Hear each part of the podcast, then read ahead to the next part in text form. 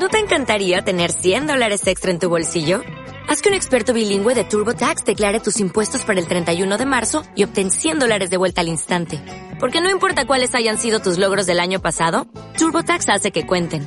Obtén 100 dólares de vuelta y tus impuestos con 100% de precisión. Solo con Intuit TurboTax. Debes declarar para el 31 de marzo. Crédito solo aplicable al costo de la presentación federal con TurboTax Full Service. Oferta sujeta a cambios o cancelación en cualquier momento.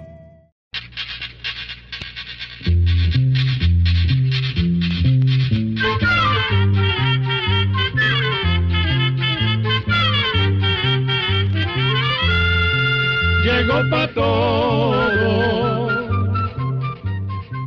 llegó la escuela, llegó la escuela, llegó por radio.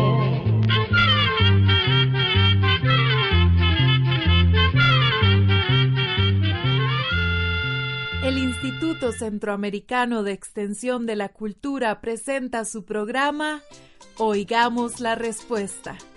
Compartiremos con ustedes las preguntas de nuestros oyentes y daremos las respuestas a sus inquietudes. Mándenos sus preguntas al apartado 2948-1000 San José, Costa Rica. También puede enviarnos sus preguntas al correo electrónico icq.org o encuéntrenos en Facebook como Oigamos la Respuesta.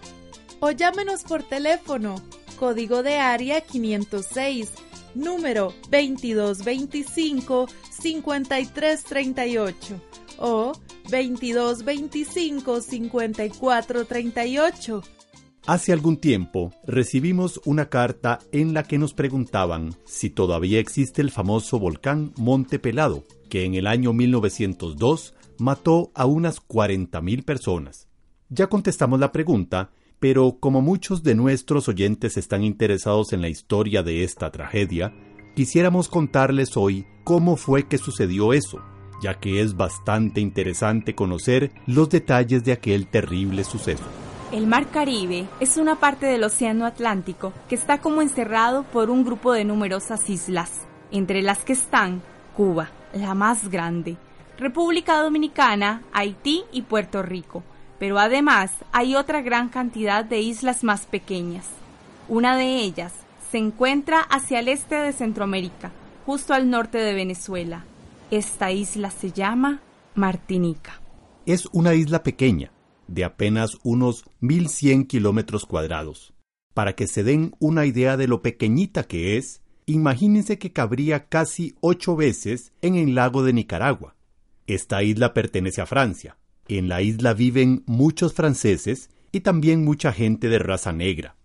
En una bahía queda una ciudad llamada San Pedro, y a los ocho kilómetros de San Pedro se levanta el macizo de un volcán, tiene 1.350 metros sobre el nivel del mar. Este volcán ha entrado en actividad muchas veces en los últimos miles de años.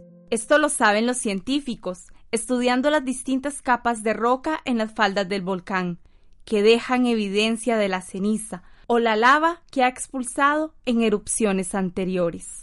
Sin embargo, cuando llegaron los primeros pobladores a la isla, el volcán estaba en calma, y así se mantuvo durante muchos años. Aún así, las personas sabían que se trataba de un volcán, pero pensaban que estaba extinto. En el año 1902, las colinas del Monte Pelado estaban cubiertas por potreros y bosques. Muchas personas iban a pasear a las orillas del cráter para admirar las bellezas de ese lugar. El cráter del volcán era una laguna de color azul precioso, tenía aproximadamente 350 metros de profundidad. Para poder darle la vuelta a la laguna, había que caminar más o menos dos kilómetros y medio. Como esta laguna estaba exactamente en el cráter, se tenía la seguridad de que el volcán estaba cerrado, estaba taponeado. De no ser así, el agua se hubiera escurrido hacia las profundidades. La chimenea que comunica al cráter con el interior de la Tierra se había taponeado con piedras, ceniza y lava fría. Esa chimenea que tienen los volcanes se mete dentro de las rocas y baja y baja hasta llegar a un depósito de lava que se llama cámara magmática, donde las piedras y las rocas están derretidas por el gran calor que hay en esas profundidades. Es como un atol hirviendo que se llama magma. Por estar tan caliente, el magma produce gases que buscan una salida. Llega el tiempo en que los gases son tantos y la presión es tan fuerte que por fin rompen la corteza de la Tierra, ahí donde es más débil. Entonces salen con gran presión, lanzando rocas y ceniza a grandes alturas. Es cuando decimos que un volcán está haciendo erupción. A veces, un volcán bota solamente ceniza, otras veces lava hirviendo. Esta lava es justamente el magma que logra salir. A veces también lanzan agua caliente. Pero ¿de dónde viene esta agua? Ya que en aquellos calores se secaría. Son generalmente las aguas de la lluvia que penetran la tierra y van formando una especie de lagunas encerradas. Con la erupción del volcán se revientan estas lagunas y el agua sale en forma de vapor. Y ahora escuchemos a Café Tacuba, esta famosa banda mexicana, con una canción que justamente se llama Volcán.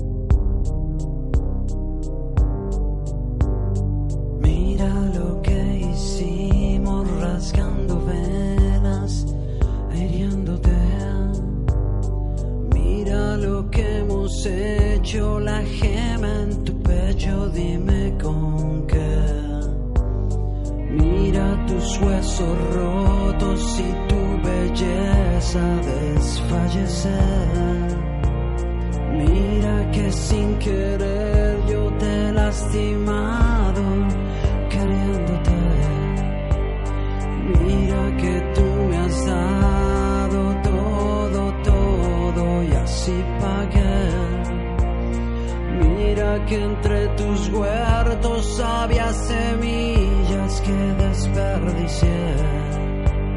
Y con mi canto yo te dejo este manto que te vengo a ofrecer. Queda adornado con jades de llanto, tanto te hecho padecer.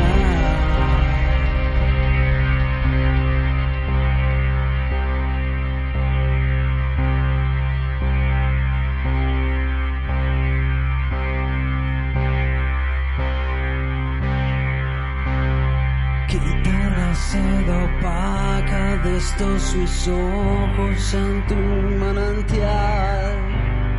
Con esa poca de agua lavar mi boca de todo mal. Navaja de obsidiana es el silencio en mi pecho ya.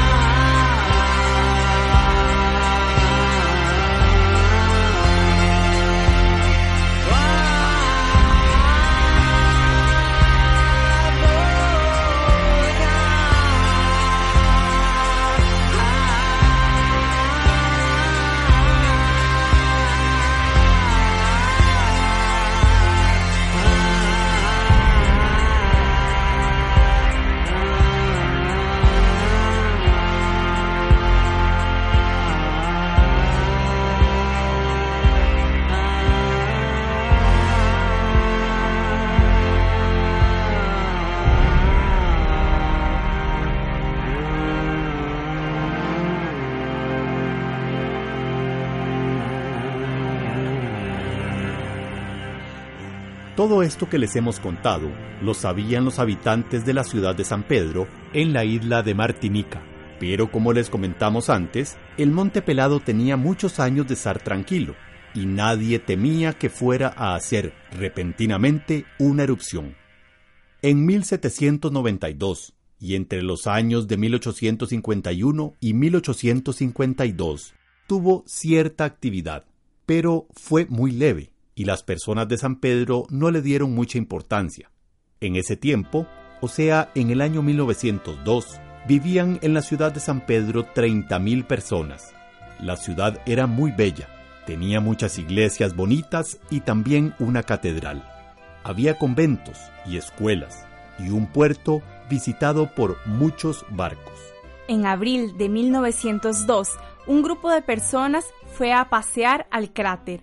Notaron que de la laguna se levantaban vaos que tenían un olor desagradable, pero nadie le dio importancia a esto. ¿A quién le va a extrañar que un volcán suelte gases que huelen a azufre? Esto es algo muy corriente. Pero 20 días después comenzó a caer una lluvia suave de ceniza sobre la ciudad. Ese mismo día, la isla fue sacudida también por un fuerte temblor. Por dos días, el monte pelado lanzó más ceniza y algunas piedras. Muchas personas fueron entonces a visitar el cráter y contaban que de sus profundidades salían ruidos fuertes y atronadores. El gobierno se reunió entonces para considerar si sería conveniente sacar a los habitantes de San Pedro, pero el volcán se volvió a tranquilizar y el gobierno decidió que era mejor esperar. Tal vez el peligro llegaría a desaparecer completamente, decían. Realmente, no es fácil evacuar una ciudad de 30.000 habitantes. ¿A dónde se va a ir a meter toda esa gente? ¿Quién quiere abandonar su casa, sus animalitos y sus plantas? Además, no es posible transportar una cantidad de personas muy mayores y a los enfermos. El volcán volvió a lanzar cenizas y la gente se comenzó a acostumbrar. Aumentaron los vaos y los gases malolientes. Algunas mujeres con sus niños se fueron a vivir a otras partes.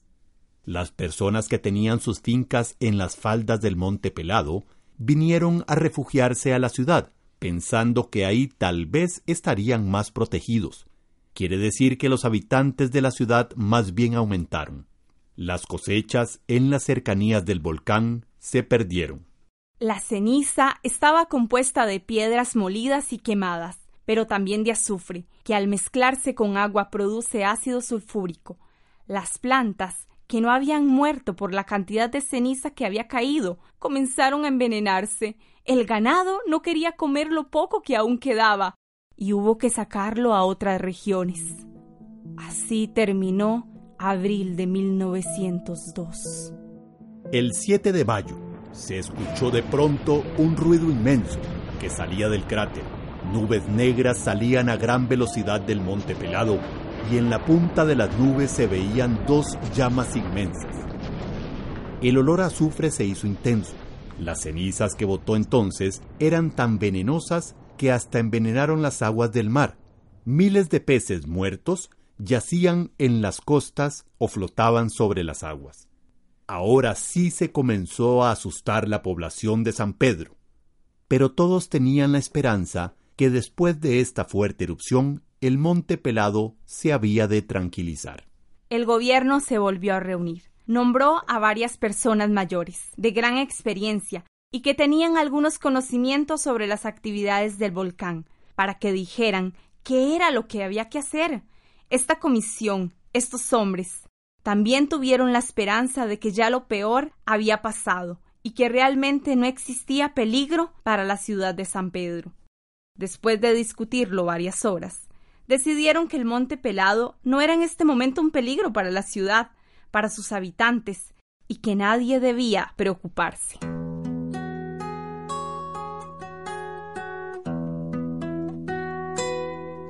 Ahora escucharemos una canción de la banda mexicana Caifanes, la cual se llama Ayer me dijo un ave. Ayer me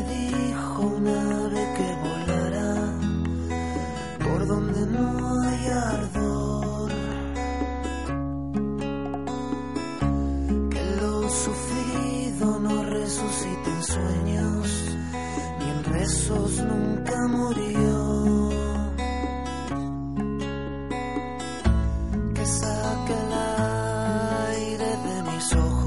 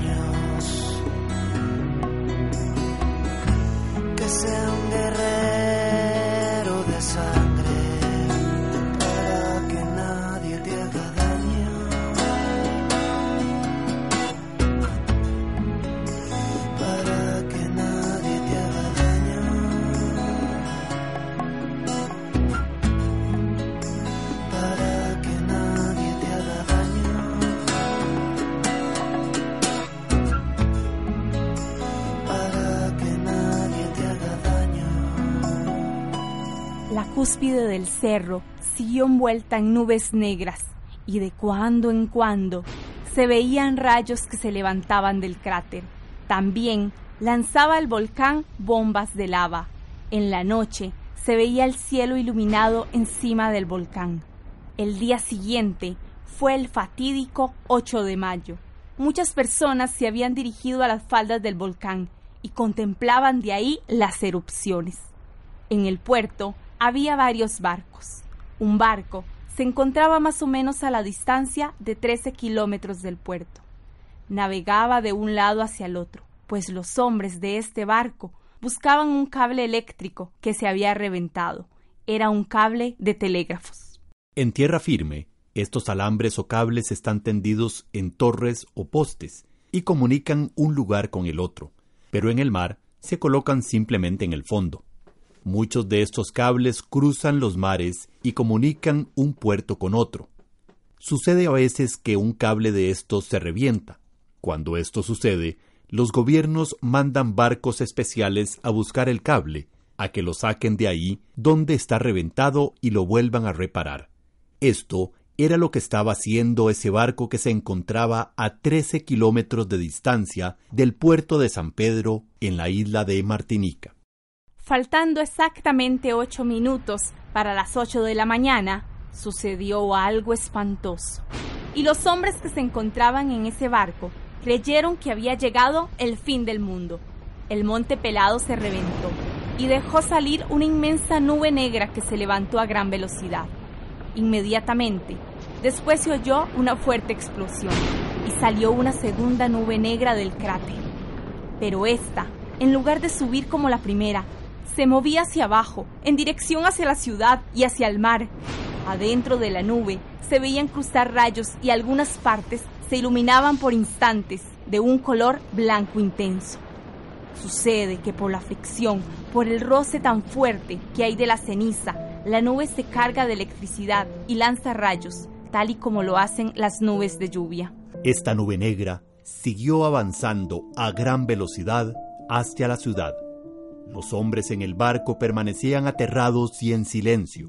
Días después, dijo el capitán, Se oyó de pronto un escándalo tan grande como si hubieran explotado todas las máquinas del mundo a un mismo tiempo. Del barco vieron todavía cómo algunas personas corrían hacia la costa y se lanzaban en el mar, pero luego todo lo tapó la nube. Los barcos que estaban en el puerto comenzaron a arder. Solo dos levantaron anclas y pudieron huir mar adentro. Estos dos y aquel que estaba arreglando el cable fueron los únicos que se escaparon de la tragedia. Sin embargo, aún allí el calor era intenso. en uno de los barcos hubo 22 heridos por quemaduras y también algunos muertos. Piedras ardientes caían sobre la ciudad y todo lo que podía arder levantó llamas. Así fue la terrible explosión de Montepelado. La presión que había en las profundidades de la tierra se hizo tan fuerte que los gases y la lava buscaron con violencia la salida. Sin embargo, en la isla no existía solo la ciudad de San Pedro. Miles de personas vivían y viven aún, hoy en día, en lugares más alejados del volcán. Estas personas no se dieron cuenta al principio de la tragedia que había sucedido. De otro puerto, mandaron un barco a que trajera noticias de cómo les estaba yendo en la ciudad de San Pedro. Por ahí de la una de la tarde, o sea, cinco horas después de que sucedió la erupción, este barco llegó a puerto. Con espanto vieron los tripulantes que en lugar de la ciudad solo se veía un montón de escombros humeantes. El calor era tan fuerte que tuvieron que esperar aún varias horas para poder entrar en la ciudad. Todo estaba destruido, pero en ninguna parte se veía lava. ¿Qué era lo que había sucedido? Los científicos estudiaron luego este fenómeno y averiguaron que la nube debía de estar compuesta de vaho de agua, cenizas ardientes y gases ardientes. Todo esto debe de haber tenido una temperatura cercana a los mil grados. Por eso era que la ceniza ardía y los gases también. Los científicos que examinaron luego la ciudad destruida encontraron algunas cosas muy curiosas. Por ejemplo, en algunas partes se habían fundido completamente las verjas y los portones de hierro, pero a unas pocas varas de distancia no había sucedido absolutamente nada, y encontraron vasos de vidrio tal como los dejó la gente. Ni siquiera se habían reventado por el calor. Después encontraron también algunos vasos en los que se había fundido el fondo. No era que se había reventado, sino que realmente el fondo se había hecho líquido y el resto del vaso estaba completamente sano. Lo más curioso fue quizá que se encontraron cajas de fósforos en perfecto estado, mejor dicho, que no se habían quemado y se podían usar normalmente. Es muy fácil que una cajita de fósforos explote con tan solo el calor de una plantilla de la cocina. Cerca de estas cajas de fósforos había, sin embargo, una pared de piedra totalmente destruida. Se puede decir que había desaparecido.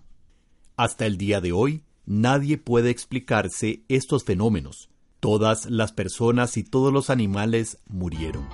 Decimos todos, pero realmente no fue así. Después de tres días, las autoridades que habían venido a enterrar a los muertos oyeron de repente unos gritos muy débiles pidiendo auxilio. Venían del lugar donde antes estaba la cárcel. Inmediatamente se pusieron a excavar y realmente allí encontraron a un hombre que aún vivía. Este hombre era un prisionero que estaba condenado a muerte porque había cometido asesinato.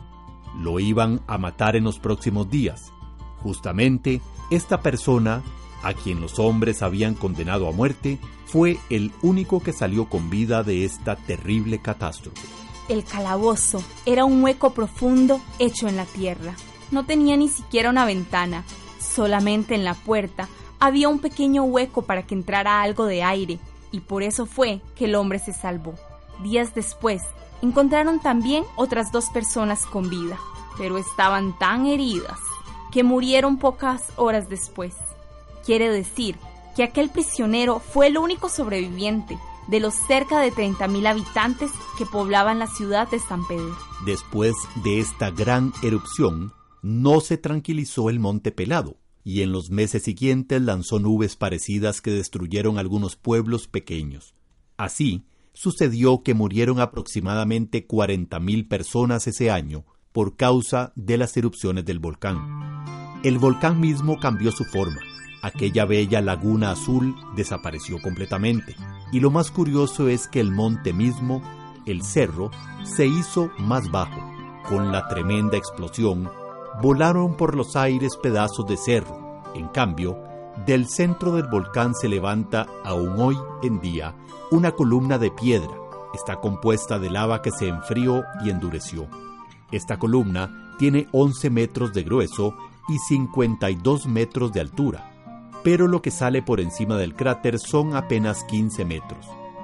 Es como una estatua de piedra que da cuenta de la tragedia que sucedió en el año 1902. Durante muchos años nadie quiso volver a vivir allí donde antes fue San Pedro. Sin embargo, el tiempo pasa y si bien lo que sucede no se olvida, el ser humano vuelve a tener confianza en su destino y en Dios. Y hoy en día ya se ha formado nuevamente una pequeña ciudad. Desde entonces, el volcán ha permanecido completamente tranquilo. Nunca más se volvió a oír ni a ver nada. Sin embargo, nadie puede decir lo que sucede en las profundidades de la Tierra. El ser humano ha inventado muchas armas para defenderse de muchos peligros. Hemos aprendido a construir casas estables que nos defiendan contra la lluvia y contra el viento. Los científicos han hecho grandes descubrimientos. El ser humano trata de dominar la Tierra y sin embargo siempre puede suceder una desgracia, una desgracia para la que el hombre aún no tiene defensa. Con esto hemos llegado al final de nuestra charla de hoy contándoles la historia de la erupción del Monte Pelado. Muchas gracias. Y así llegamos al final del programa del día de hoy. Los esperamos mañana en este su programa Oigamos la Respuesta. Mándenos sus preguntas al apartado 2948-1000 San José, Costa Rica. También puede enviarnos sus preguntas al correo electrónico isq.org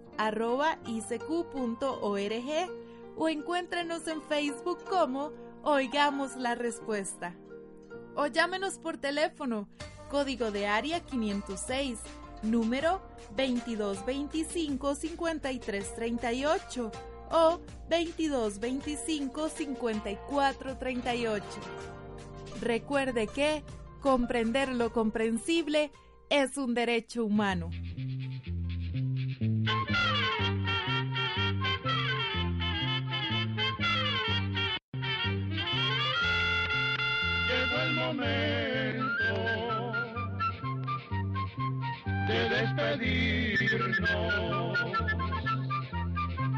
Se va a la escuela, se va cantando